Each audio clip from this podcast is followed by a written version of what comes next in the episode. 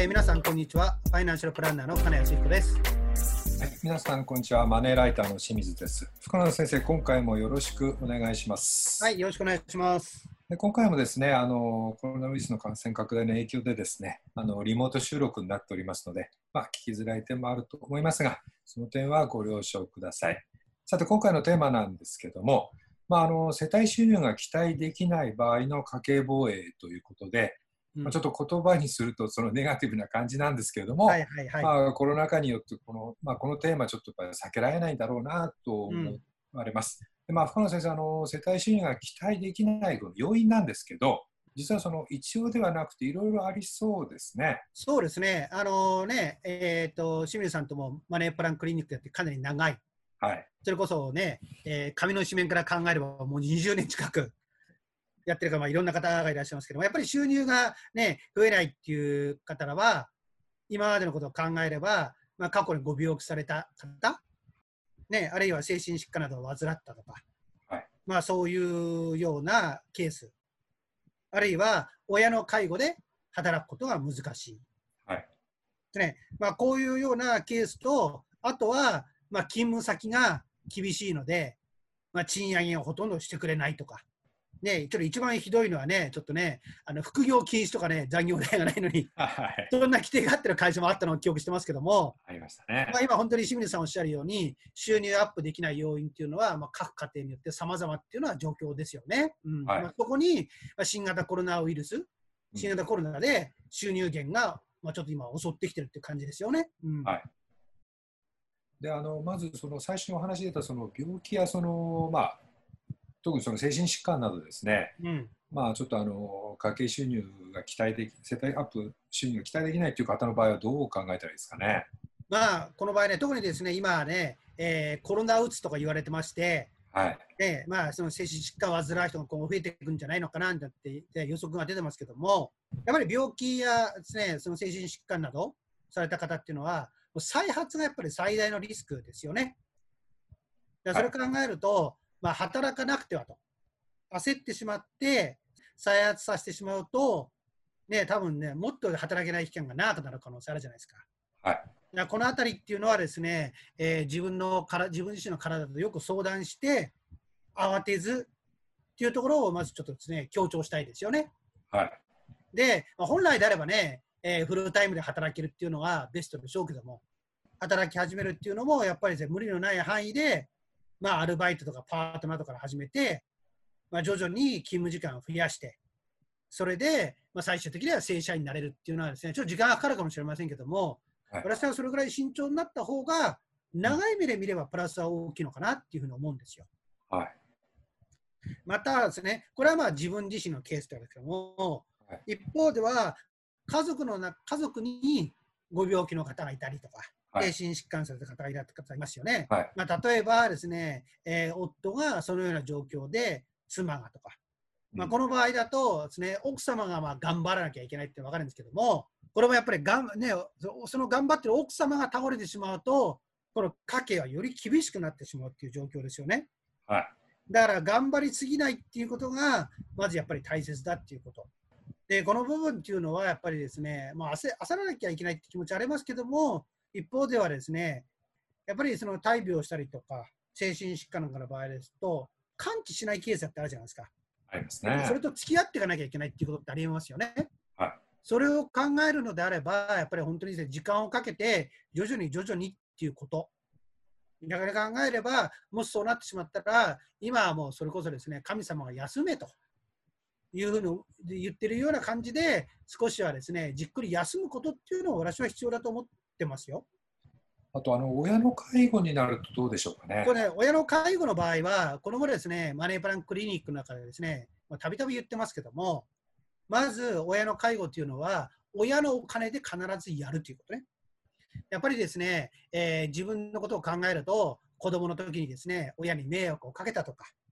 いろんなことがあったので、最後ぐらいは親の面倒をしっかり見て見たいという形で、ですね、お金を出してからお金を出してあげる人結構いるんですけども、これもちょっとですね、心を折りにしてやめてください。まあ、酷なことを言うようですけども、親と自分を比較すると、やっぱり寿命の関係では、ね、親が先に亡くなるんですよ。そうすると、親のためにお金を使ってしまいますと、自分たちのですね、その先の老後はどうなるのかっていう考え方があります。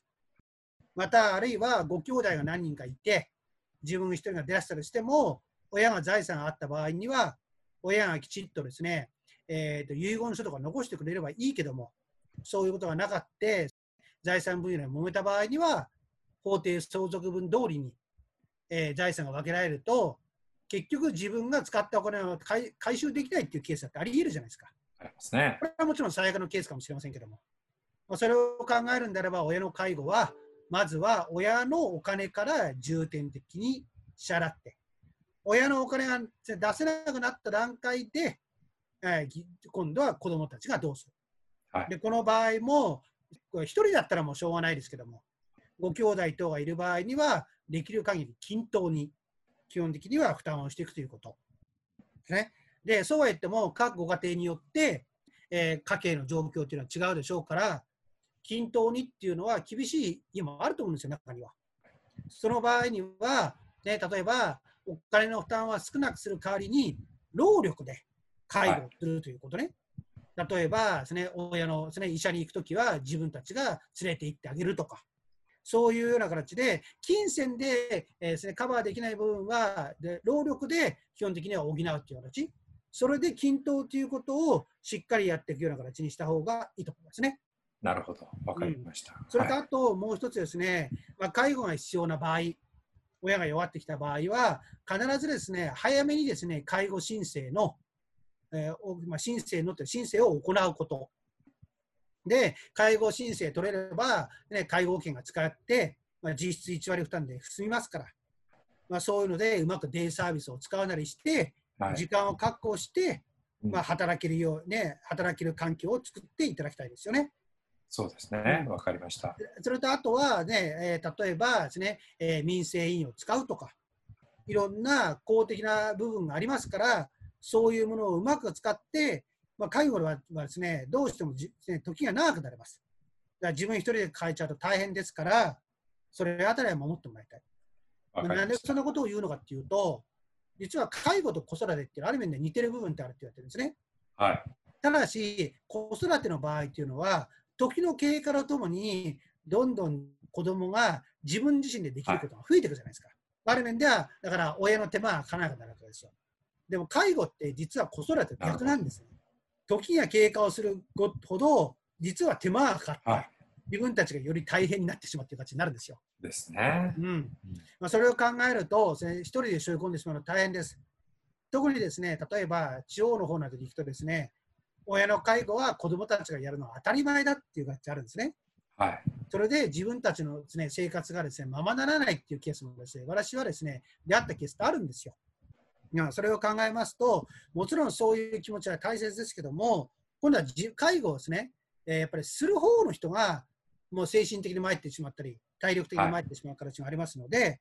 はい、早いうちからもですね役割分担などを考えた上で、過度に背負い込まないようにすることがやっぱり介護は大切だと思いますね。うん、なるほど。これは金銭面も体力面、精神面も含めてってところでしょうか。はい。そうですね。はい、まあ、あと、その、まあ、世帯がですね、まあ、あの、介護とか病気とは関係なく、その収入が増えない。うん。っていうケースもありますよね。うんまあ、この収入が増えないっていう場合ね、例えば、まあ、片働きであれば、まあね、一般的にはまあ奥様は専業主婦、はい、というケースがあれば、これはもうアルバイトとかパートとかしてもらう。あるいは奥様はしっかり働けるんだったらです、ね、扶養の範囲から出て、奥様自身がもう厚生年金とか入れば、これ老後の準備にもなるじゃないですか。はい。まあ、場合によってはもちろん正社員になるとかね。そういう形で、それやっぱりもうダブルインカムっていうのは当たり前だっていう形で、えー、1人からじゃなくて、2パワーで収入を得るような形にやっぱり変えてもらいたいですよね。はい。で、2パワーなんだけども、もうお金、収入が増えない。もう先行きを見てもですね、当面ですね、昇給などは考えにくい。まあ、こういうような人の場合は、私はですね、転職を考えてもいいのかなと思います。なるほど。うん。ですね。えー、で、転職までっていうのは、まあ、二の足分であれば、会社が有すれば副業をするとか、まあ、そういうことをやっていかないと、やっぱりですね、収入アップにはなかなかならないし、例えばお子さんがいれば子どもの教育費をですね、賄いながら自分たちの老後の準備とか、やっぱりこれからまだまだお金がかかるってケースいっぱいありますからね。はい。それを考えるんであれば、やっぱり若い人ほど収入が増えていかないとやっぱり厳しいですよ。そうですね。うん、それを考えると、若い人ほどやっぱり収入が増えないんだったら、さっき言った転職、あるいは副業するとか、そういうことも考えた上で、収入アップっていうのは買っていただきたいですよね。そうですね。うんはい。まあ、それと合わせてやっぱりじゃああの支出分も見直そうっていうことはやっぱりやっぱり外せないところになりますよね。まあそうですね、やっぱりですね、もうこれはもうですね、支出、まあ、収入のアップ有無にかかわらず、総じてですね、やっぱりですね、支出分を見直す、まあ、簡単に言えばやっぱり節約ですよね。これはこれに励む必要っていうのは、もう今現在、この新型コロナ禍では誰にも必要だということですよ。で、節約はもうリスクもないし、ね、今日から誰でもできるわけじゃないですか。思い立ったが吉ですから、はいまずですね、収入を増やすっていうのはやっぱりですね、人、えー苦労がありますから、はいまずできることって考えるんだったら支出を見直して、支出を減らす。次に今度はして収入アップを考えるっていう、そういう形でやっていくのがやっぱりですね、これこれからの一番のポイントなのかなという気がします。はい、わかりました。ありがとうございます。まあ、その病気とかは、まあ、介護もそうですけど、まあ、その一人が頑張りすぎず、まあ、抱えすぎずですね、まあ、特に介護は、まあ、あの公的な介護保険とか介護制度を利用することで、うん。まあ、あのコスト的にもだあの抑えられますので、まあ、そういうところを利用する。そうですね。そうですね。うん。で、まあ、働ける人は、まあ、パートアルバイト、副業、うん。転職など、まあ、可能性を模索したいところですけど、まあ、その共通して言えるのは、まあ、家計防衛、支出の見直しは、やっぱり、あの、ぜひともあの効果的ですので、やってほしいというところですね。もうそれはもうね、ちょっとね収入アップがですね、それこそできない人はですね、もう待ったなしと言ってもいいですね。そうですね。わ、はいかりました。深野先生、今回もありがとうございました。はい、どうもありがとうございました。で現在ですね、2020年の家計防衛ということで、リスナーの皆さんからですね、お金の悩みを募集しております。えー当番組の説明欄にあるあの応募フォームからですね、ご応募いただければと思いますので、どうぞよろしくお願いいたします。